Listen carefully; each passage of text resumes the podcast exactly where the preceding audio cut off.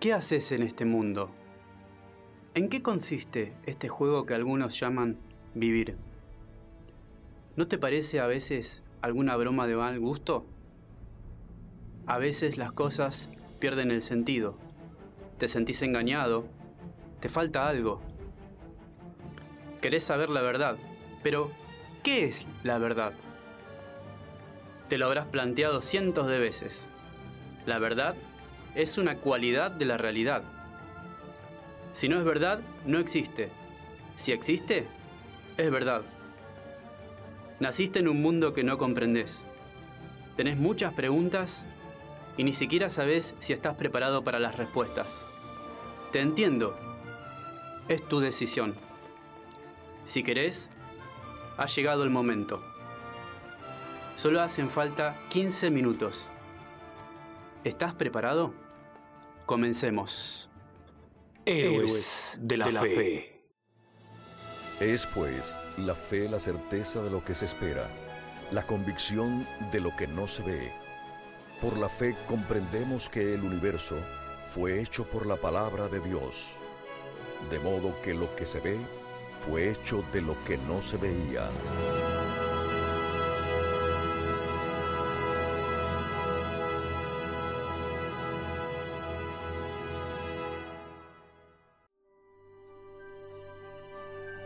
El universo es la maquinaria más compleja que jamás se haya diseñado. Todo tiene orden. Tu ojo, tu mano, tu cerebro, un elefante, los átomos, las células, lo microscópico y lo macroscópico. Nada es casualidad. Acepta lo que intuís desde hace tiempo. Alguien ha diseñado todo esto que nos rodea. El mismo que creó la realidad para hacerte feliz, decidió comunicarse con la humanidad mediante hombres como tú y como yo. Sé que cuesta aceptarlo, pero en la Biblia tenés acceso a la mayor descripción de la realidad que jamás se haya escrito. Parece imperfecta, pero cumple su propósito a la perfección. ¿Y el mal? Si yo creo todo para hacerme feliz, ¿por qué no lo soy? ¿Por qué sufre la gente? Porque hay otra mente inteligente que estropeó todo. Solo quiere hacer daño y echar la culpa a tu creador. No dejes que su plan funcione contigo. Dios vino a este mundo y en el Antiguo Testamento lo predijo más de 3.000 veces. Para creyentes y no creyentes, la historia se cuenta desde antes de aquel hombre. Curioso, ¿verdad? Jesús era Dios. Él murió para que vivas para siempre. ¿Para siempre? Para siempre. Suena increíble, ¿verdad? Pero ese era el plan original, y volverá a hacerlo. Hay gente buena por todas partes y con toda clase de creencias, pero hay creencias que no dejan vivir en paz. No dejes que ninguna tradición te separe de Dios. Y no te dejes engañar. Dios no es como te lo han pintado. No existe el infierno como lugar de tormento eterno. Dios no podría castigar por la eternidad a quienes nunca decidieron nacer en un mundo enfermo. Tranquilo. El infierno está reservado para el tiempo del fin, el día que Dios ponga fin a la maldad, termine con el pecado y elimine la muerte con todas sus consecuencias y sufrimientos.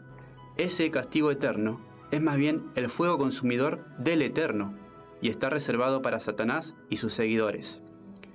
Salvarse es más fácil que perderse. Para perderse hay que decirle a Dios en la cara, gracias pero no. Para salvarse, solo hay que aceptar un plan de rescate. No hay nada que debas hacer para merecerlo. Basta con creer. El resto consiste en vivir la realidad como Dios quiere. Si Dios te pide algo, hacelo. Siempre será por tu bien. Si quiere encontrarse con vos en un día especial cada semana, aprovecha la oportunidad. Eso sí, el día lo elige Él. Fue un sábado. Siempre lo ha sido y siempre lo será. Todas las profecías de Jesús se cumplieron.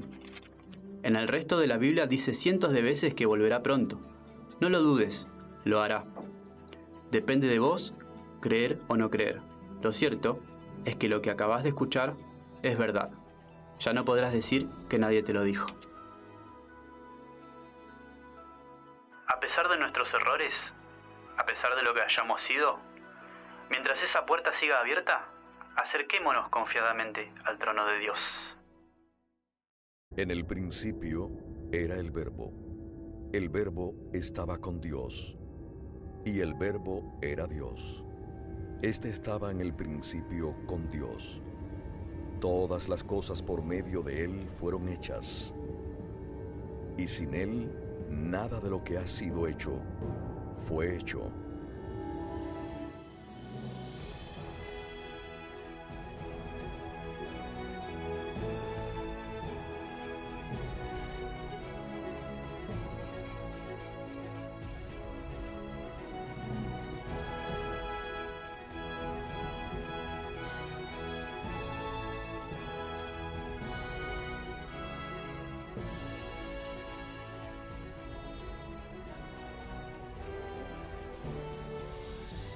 ¿Qué hay que hacer para ser salvo? De la respuesta a esta pregunta depende tu comprensión sobre Dios, el mundo y el futuro. Básicamente hay dos opciones. O bien tengo que hacer algo para ganarme el cielo, o no hay nada que pueda hacer para merecerlo. Dentro de la primera opción se engloban todas las religiones y filosofías del mundo en las que el hombre debe sufrir, sacrificarse y portarse bien para ir al cielo o alcanzar otra dimensión. Este planteamiento parece lógico. Es aceptado por la mayoría. El que algo quiere, algo le cuesta. Casi todo el planeta comparte la opinión de que el hombre debe esforzarse por merecer la salvación. Y si no lo logra, es castigado. Pero, ¿y si no es cierto? ¿Y si la salvación no depende de lo que hagas? Quizá durante siglos no hemos entendido bien a Dios y qué nos pide. Hechos 16:31 da la respuesta más clara a nuestra pregunta. ¿Qué debo hacer para ser salvo? Ellos dijeron, cree en el Señor Jesucristo y serás salvo tú y tu casa. Pero hay más. Juan 3:18, el que en Él cree no es condenado, pero el que no cree ya ha sido condenado, porque no ha creído en el nombre del unigénito Hijo de Dios. San Juan 3:36, el que cree en el Hijo tiene vida eterna, pero el que rehúsa creer en el Hijo no verá la vida.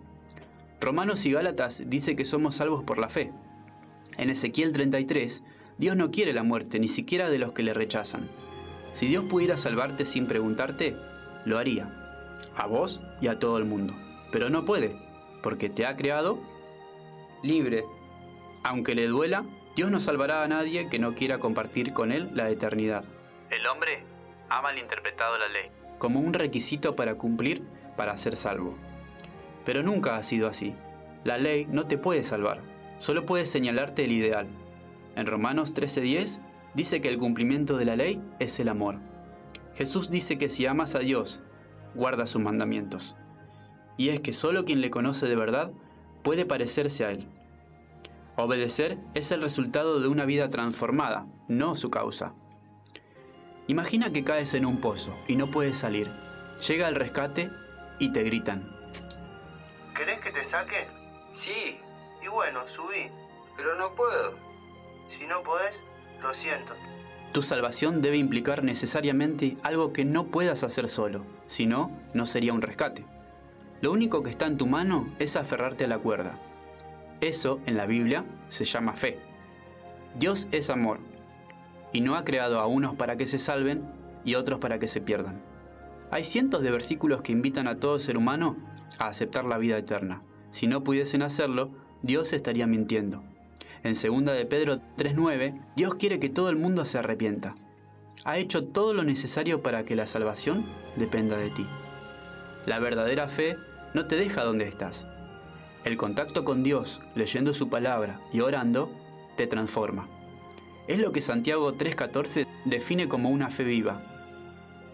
¿Y si peco? ¿Y si me equivoco? No te preocupes, Primera de Juan 1 dice que Dios es fiel y justo para perdonar nuestros pecados. Su misericordia es infinita. Isaías 43 promete que no importa lo que hayas hecho, si te arrepientes, Dios nunca más se acordará de tus pecados. Curioso, ¿verdad? Es sencillo, pero costó mucho. El Creador tuvo que morir en tu lugar, y esa es la clave de la historia. Juan 3:16 resume esto y toda la Biblia. Léelo. Por cierto, hay algo que nunca lograrás por mucho que lo intentes. Jamás conseguirás que Dios deje de amarte. No lo olvides. No lo olvides. No lo olvides. Aunque la mayoría piense lo contrario, la salvación no es un premio al mérito, sino un regalo inmerecido. La verdadera religión no es un conjunto de doctrinas o normas que cumplir.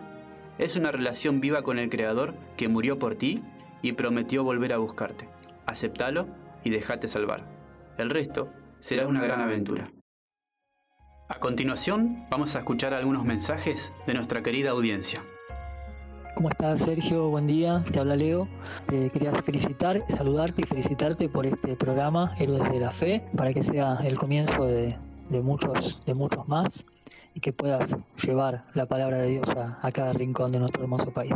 Un abrazo enorme y felicitaciones.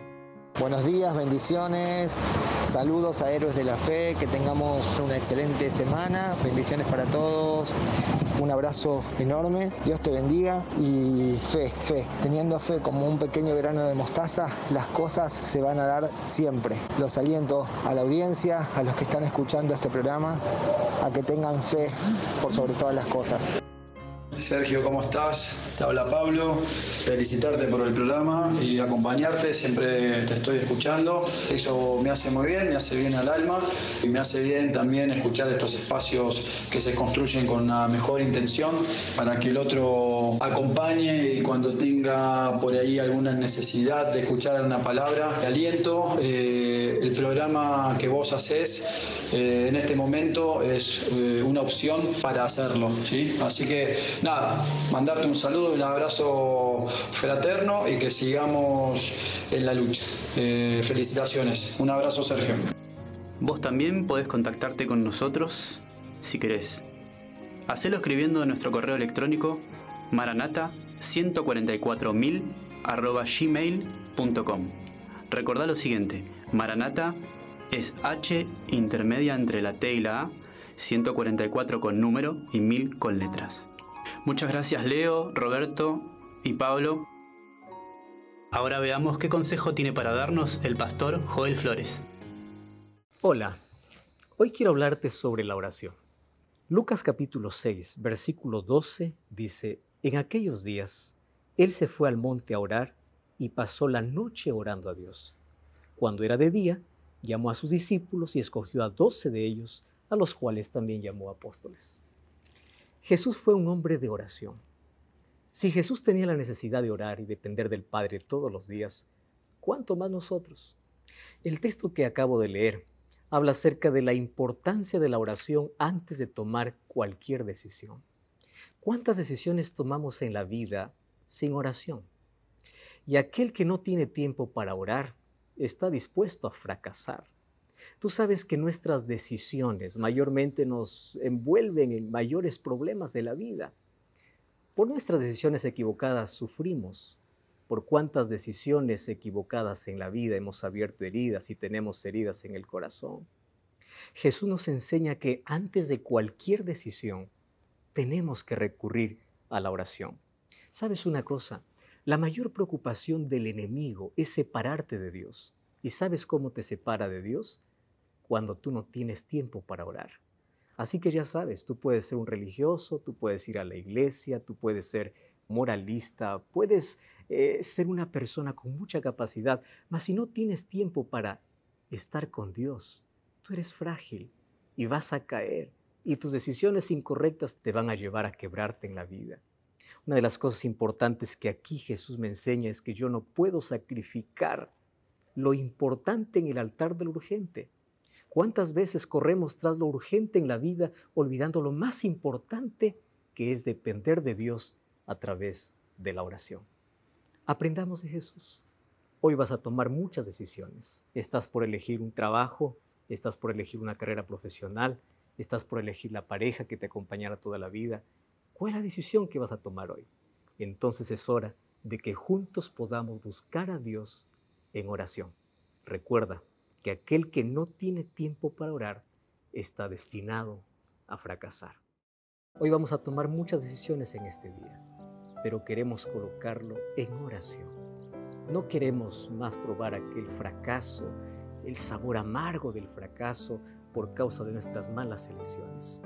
Queremos que contigo podamos tomar las decisiones correctas y que en este día las cosas que hagamos sean tomados de tu mano y bajo tu control entregamos nuestra vida en el nombre de Jesús. Amén. Agradecemos a nuestro Dios Padre y a nuestro Señor Jesús por esta grandiosa oportunidad. También doy gracias a Mariano, Emanuel, Sergio, Agustín, Ariel y Pablo Montemurro, quienes colaboraron con esta producción y nos brindan este espacio. Yo soy Sergio Aguirre y esto fue Podcast Héroes de la Fe, primer capítulo. Desde el Centro Cultural A Pulmón, Unidad 47, San Martín, Argentina.